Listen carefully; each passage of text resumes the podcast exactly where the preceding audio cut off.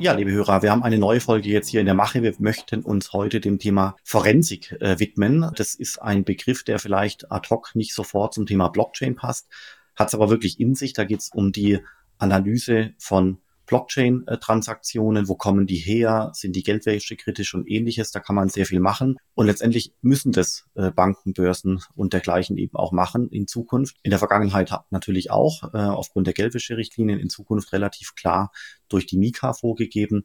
Und darüber wollen wir heute sprechen. Simon, du bist ja bei Haug Aufhäuser Lampe.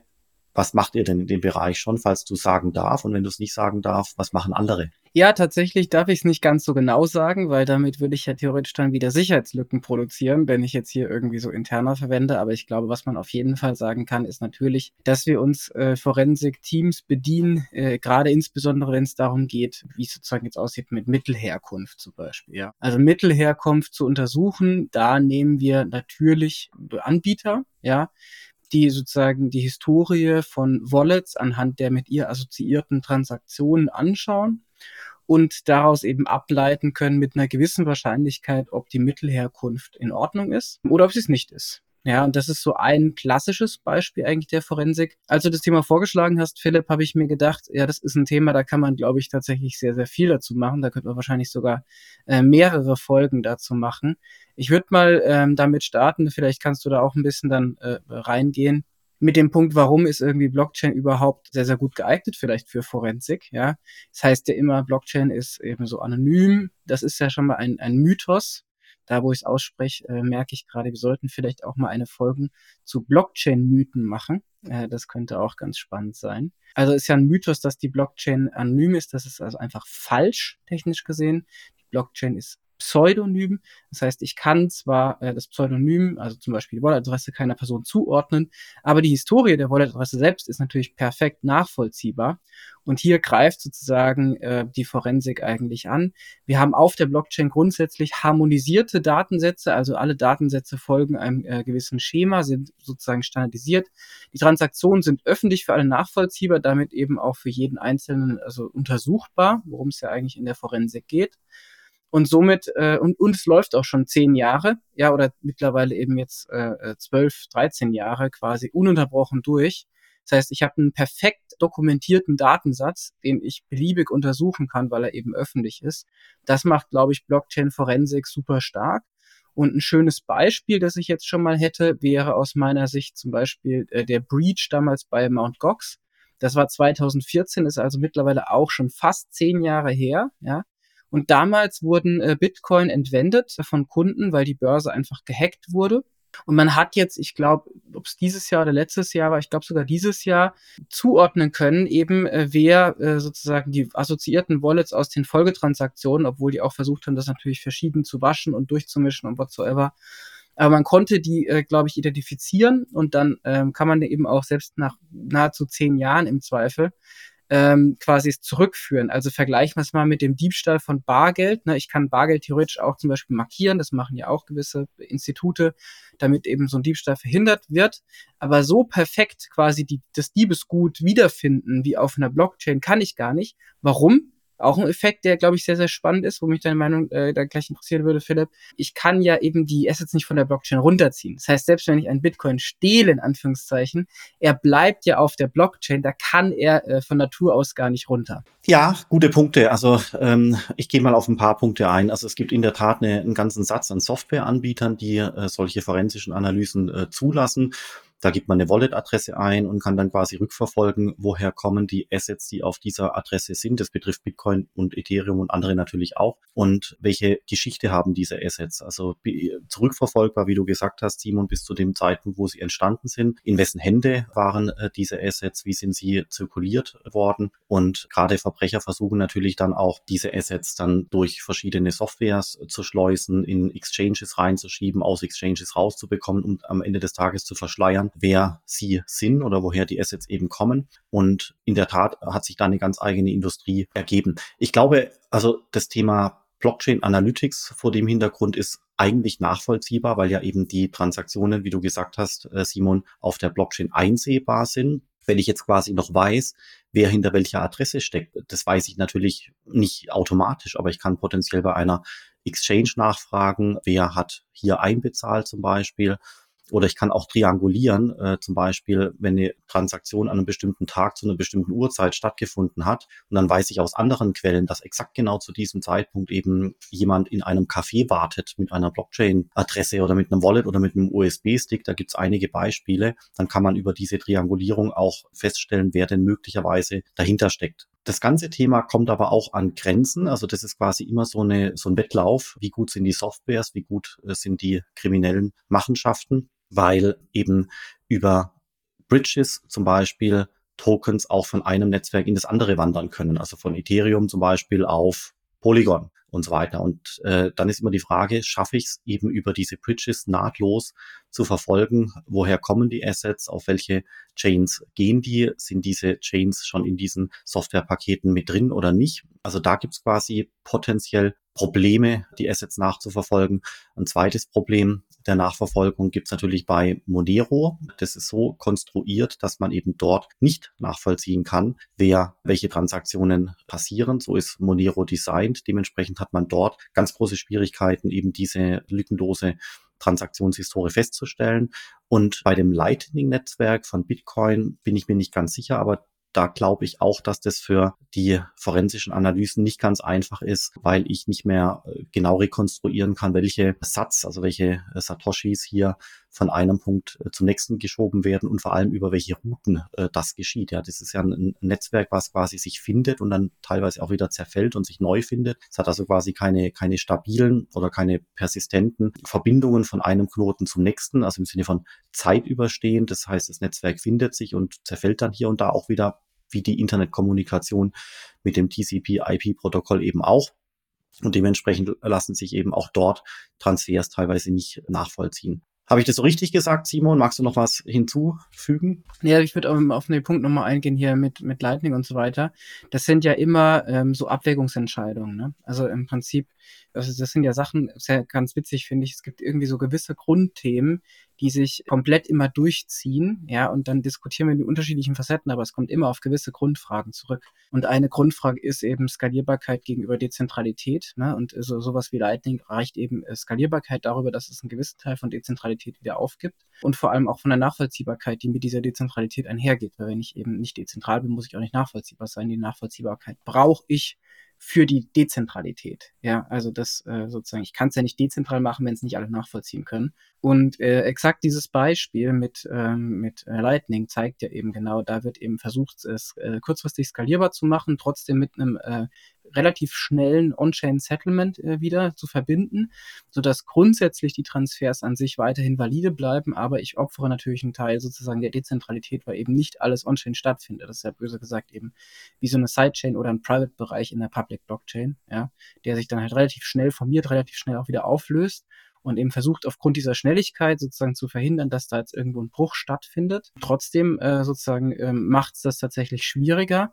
Und es gibt ja mehrere Beispiele, wo auch sozusagen versucht wird, aktiv diese Forensik äh, auch zu unterbrechen. Also was wie äh, so, solche, solche Geldwäschemaschinen, ja, die, die chinesische Waschmaschine äh, auf Blockchain-Level, äh, ja. Chinesische Waschmaschine ist so ein Begriff aus dem Bankenbereich eben für eine Geldwäschemaschine. Da gibt's ja zum Beispiel Tornado Cash, gab's ja. Also da wird quasi irgendwas in einen Pool reingeworfen und dann wieder aus dem Pool rausgezogen. Und dann äh, sozusagen ist eben schwerer nachvollziehbar, wer was wann aus dem Pool rein rausgezogen hat und ob das jetzt sozusagen auch diese assoziierte Historie teilt, weil es einfach schwierig ist zu sagen, dann ist jetzt der ganze Pool einfach verdorben, in Anführungszeichen, weil da ein bisschen äh, Müll reingekippt wurde. Ja.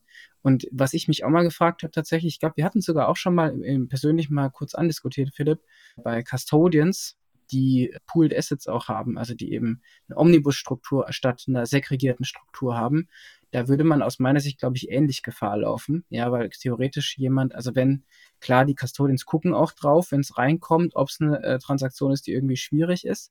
Nur es gibt ja auch teilweise Sachen, da kann man es nicht äh, im Vorhinein sagen, sondern erst im Nachhinein, nämlich Sanktionen zum Beispiel. Ja? Also es kann sein, ein Land wird sanktioniert, was vorher noch nicht. Es gab vorher eine Transaktion rein in den Custodian. Jetzt gibt es eine Transaktion dann raus. Ich kann gar nicht im Zweifel sagen, jetzt im Nachhinein mehr, äh, ob die Assets, die jetzt rauskommen, Assets sind, die äh, ursprünglich mal von jemandem aus einem sanktionierten Land kam. Und da stößt, glaube ich, auch die Forensik an Grenzen. Auch hier wird, wenn wir wieder auf die Grundprinzipien zurückkommen, glaube ich, Skalierbarkeit geopfert, äh, oder anders, äh, Dezentralität geopfert für Skalierbarkeit. Wenn man die Dezentralität aufrechterhalten wollen würde, dann würde man das alles segregated machen um es effizient zu machen und Handelskapazitäten auszugleichen, damit man nur die Spitzen des Handels ausgleichen muss, quasi on-chain, ja, werden eben solche Accounts bei Kryptoverwahrern, insbesondere in Verbindung mit dem Handel, gepoolt auf Omnibus-Wallets und auch da, glaube ich, stößt Forensik an seine Grenzen, oder Philipp? Ja, das ist ein spannender Punkt, wenn eine Bank äh, letztendlich ein einziges Wallet hat, auf äh, dem dann die Kundengelder von Hunderten oder Tausenden Kunden rein und rausgehen, dann kann ich das natürlich individuell nicht mehr zuordnen. Hat aber auch Vorteile, weil letztendlich dadurch auch die Privatsphäre des Kunden gewahrt wird, was wiederum gespiegelt wird durch die Regulatorik, dass eben der Finanzintermediär nicht alles machen darf, was er will. Also das finde ich eigentlich ein sehr ausgeklügeltes und ausgewogenes Konzept, dass dadurch ähm, an Privatsphäre gewonnen werden kann. Auf der anderen Seite garantiert eben der Finanzintermediär ihr als Bank eben auch mit eurer Lizenz, dass ihr euch nach den Regeln verhaltet. Deswegen ja, richtig, also Forensik äh, wird eben dann immer auch schwierig, sobald Assets auf eine Börse gehen, weil sie dann letztendlich gepoolt werden mit anderen Assets, wie du es gesagt hast. Vielleicht gehen wir jetzt so langsam auf der Zielgeraden auch noch drauf, oder ja gut, vielleicht noch nicht ganz, gell, aber dann demnächst auf der Zielgeraden drauf ein. Was gibt's denn für Betrugsfälle? Zu nennen sind da natürlich die ganzen Ransomware-Themen, die es vor Jahren mal gab, so nach dem Motto, dein Computer wird verschlüsselt und erst wenn du eine bestimmte Menge an Bitcoins an die folgende Adresse schickst, dann wird dein Computer wieder entschlüsselt. Ja, da gab es ja auch vielfach Probleme bei Unternehmen, wo dann teilweise ganze Unternehmensnetzwerke verschlüsselt äh, worden sind, so dass manche Unternehmen deswegen Bitcoins äh, kaufen wollten, um sich letztendlich einfach abzusichern für den Fall, dass so eine Art Ransomware-Attacke mal äh, einschlägt. Gibt aber auch andere Fälle, ähm, zum Beispiel Love Scams äh, habe ich mal gehört. Gell, da äh, versucht dann der eine sich an die andere oder andersrum äh, heranzumachen äh, mit dem Ziel, sie dann zu überreden, Geld, also im Sinne von Bitcoins, zu erwerben und dann die Bitcoins an eine bestimmte Adresse zu schicken. Und das wird teilweise über Wochen oder Monate vorbereitet, bis dann Vertrauen entstanden ist, bis dann zumeist sie, also die Dame, dann das macht, Bitcoins erwirbt und dann an die vordefinierte Adresse gesendet wird unter dem Vorwand, dass irgendein Unglück eingetreten ist, äh, was sehr viel Geld kostet und basierend auf dem Vertrauen möchte sie ihm dann helfen. Und dann ist aber eben diese Adresse aktenkundig, gell? Das heißt, diese Adresse kann ich ein einsehen und diese Adresse kann ich auch nachverfolgen und über diese Adresse kann ich dann auch analysieren, welche Gelder hier eingegangen sind und wo die zum Beispiel hingeflossen sind. Trivialster Fall wäre, dass dann der Betrüger versucht, diese Assets auf eine Börse zu schieben und auf dieser Börse dann versucht, die zum Beispiel in Euro zurückzutauschen äh, und die Strafverfolgung könnte eben dann in diesem einfachen Fall versuchen, bei der Börse anzufragen, wer sich hinter dieser Adresse X exakt genau versteckt. Sind hier noch weitere Varianten von solchen Betrügereien bekannt, Simon? Ich würde mal sagen, einfach da, wo man ähm, quasi auch Kryptowerte nutzt, um irgendwie natürlich illegale Transaktionen einfach durchzuführen. Ne? Also das ist ja einfach sehr, sehr das breite Feld allgemein. Ähm, da spielt also Geldwäsche ist natürlich sozusagen der Top Nummer eins Anwendungsfall ja, oder auch einfach Geldtransfers, die so nicht erlaubt sind. Also Geldwäsche muss es ja nicht immer sein, aber auch einfach eben sich eben gegen Sanktionen und so weiter zu wehren. Das mit den Love Scams, äh, mit den Betrügereien, äh, Erpressung hast du schon äh, genannt. Das sind ja alles einfach sozusagen Straftaten, die damit dann finanziert werden ähm, ich glaube, dass man über Blockchain-Forensik aber auch zum Beispiel, selbst wenn die Transaktion selbst jetzt nicht äh, straffähig ist, vielleicht auch mal Daten über eine Person herausfinden könnte, ja, wenn die Person in einem anderen Kontext auch irgendwie verfolgt wird oder einfach auch in einem anderen Kontext Straftaten begangen hat, ohne dass es jetzt mit Kryptowerten direkt äh, zusammenhängt.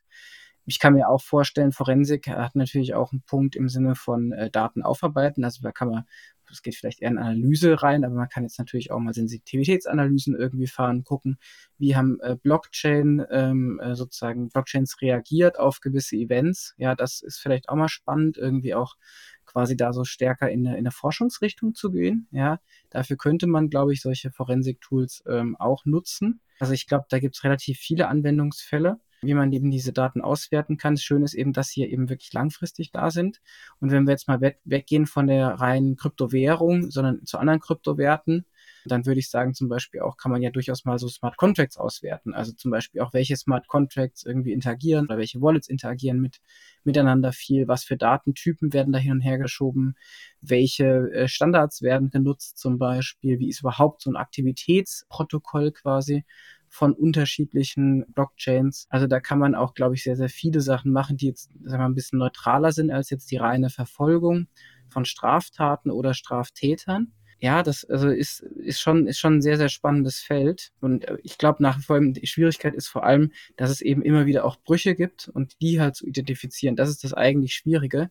Genauso wie wir zum Beispiel auch bei Anwendungsfällen, die wir in Finanzinstituten bauen, immer sagen, na, die Schwierigkeit besteht dann, wenn ich eben die an diese Brücke komme. Ne, du hast es gerade erwähnt, Philipp, mit dem Beispiel von zwei unterschiedlichen Chains, die miteinander agieren, weil auf einer Chain zum Beispiel ein Asset gefreezed wird und ein Repräsentant dieses Assets auf der einen Chain auf einer anderen Chain heraus ausgegeben wird und da etwas dann passiert. Ja, wenn ich da Forensik betreiben will, muss ich schon mal beide analysieren und die Brücke dazwischen. Und allein die Brücke kann eben sehr schwierig werden. Oder auch wenn wir im klassischen Geschäft zum Beispiel äh, Sachen machen, wo wir ein zentral betriebenes System mit einem dezentral äh, betriebenen System kombinieren, was in den allermeisten Fällen der Fall ist, also beim Kryptoverwahrer wird das gemacht, das wird äh, auch bei einer Registerführung gemacht. Das ist sozusagen vollkommener Standard. Das kann man gar nicht anders machen, wenn man zum Beispiel an der Kundendaten irgendwo speichern will. Und auch da ist die, besteht die Schwierigkeit immer an dieser Brücke oder an der Verbindung zwischen On- und Off-Chain-Welt. Da kann es aus meiner Sicht auch die meisten Breaches geben, wenn es jetzt mal darum geht, Cybersecurity. Ja, da kann man ja auch forensisch irgendwie, glaube ich, äh, mal ein bisschen was erforschen. Und äh, ein Beispiel auch vielleicht da nochmal, warum das halt sehr, sehr, sehr schwierig sein kann, ist zum Beispiel, wenn, wenn jetzt du ähm, Philipp zum Beispiel einfach deine Wallet-Adresse auf ein, äh, so den Private Key auf ein Stückchen Papier schreibst und über den Tisch an mich rüberschiebst, ja, das ist halt etwas, was wir nie im Leben durch eine reine Blockchain-Forensik herausfinden werden können. Also ähnlich wie in anderen Fällen, glaube ich, von ähm, Cybersecurity, Datenüberwachung und so weiter und so fort, wird es aus meiner Sicht äh, nicht nur eben die reine Blockchain-Forensik geben, sondern die wird sich immer mit etwas anderem kombinieren. Ja, also ich zum Beispiel, wenn ich jetzt irgendwie eine, eine Überwachung von jemandem habe, dann werde ich die Person überwachen und zusätzlich Blockchain-Forensik äh, betreiben und dann versuchen eben auch da diese Brücke, diese Assoziation herzustellen. Und es ist ja auch in der klassischen äh, Überwachung so, dass die Aggregation von Daten, also aus mehreren Quellen, die meisten Einsichtspunkte gibt. Ja, warum zum Beispiel auch Facebook äh, und so weiter uns extrem gut äh, Vorschläge machen kann, mal sehr neutral positiv formuliert, weil sie nicht nur eine Datenquelle anzapfen, sondern sie zapfen öffentliche äh, Datenquellen an, sie zapfen private Datenquellen an, haben mehrere davon und kombinieren das eben in einen integrierten Datensatz zu einer Person. Und ich glaube, da wird dann so richtig ein Schuh draus. Oder wie siehst du es, äh, Philipp? Alles richtig, äh, sehe ich auch so. Vielleicht noch ein letzter letzte Anmerkung. Ich habe das mal äh, versucht auch rauszufinden, was passiert denn eigentlich, wenn jemand Geldwäsche verschmutzte Bitcoins in die Hände bekommt? Sind die dann für immer und ewig schmutzig oder kann ich die quasi beim Start auch wieder ändern und sagen, okay, ich habe jetzt, äh, wir haben jetzt den Verbrecher festgesetzt, die Bitcoins sind aber noch da, die Bitcoins gehen an den Staat, der Staat kann die veräußern, das ist ja schon vielfach passiert. Und wie macht man denn dann das, dass diese im Staats Besitz befindlichen Bitcoins dann eben wieder sauber werden, weil die Bitcoin-Adresse ändert sich ja nicht, ja. Und das funktioniert dann so, dass es offenbar, vielleicht musst du da noch mehr dazu sagen, Simon, du kennst dich besser damit aus, aber wie ich es verstanden habe, gibt es eben Register äh, von Bitcoin-Adressen, die eben als schmutzig oder als kritisch eingestuft werden und man kann eben einen Antrag stellen beim Staat, äh, dass eben eine Adresse X mit folgenden Begründungen und so weiter aus diesem Register gelöscht wird und dann würden eben die Bitcoins, die auf dieser Adresse äh, sind, äh, wieder äh, grün werden und werden sind quasi nicht mehr kontaminiert. Das hat mich überrascht, ja, dass quasi außerhalb des Blockchain-Systems eben hier Register entstanden sind, die letztendlich die Kritikalität von Adressen beschreiben und analysieren oder auflisten. Ja, also ähm, ist ganz spannend tatsächlich, Philipp. Ich glaube, so wie du es beschrieben hast, so ist es. Ne? Also, dass quasi eine Adresse als schwierig identifiziert wird, liegt ja nur daran, dass ein Provider zum Beispiel eben Analyst von solchen Dingen, diese Adresse als schwierig flaggt, ja, oder irgendwie so hinterlegt. Also blacklisted könnte man da würde sagen, wenn es eben ganz hart kommt. On-Chain an der Adresse rein technisch ändert sich ja nichts. Die Adresse ist ja auch an sich nie schmutzig, ja, die ist halt nur von jemandem gehalten, der schwierig ist oder in der Transaktionshistorie so, ja. Und das, die Auswertung dessen, dass wir das als schwierig erachten, das ist ja eine menschliche Interpretation oder eine Kontextualisierung der On-Chain-Daten.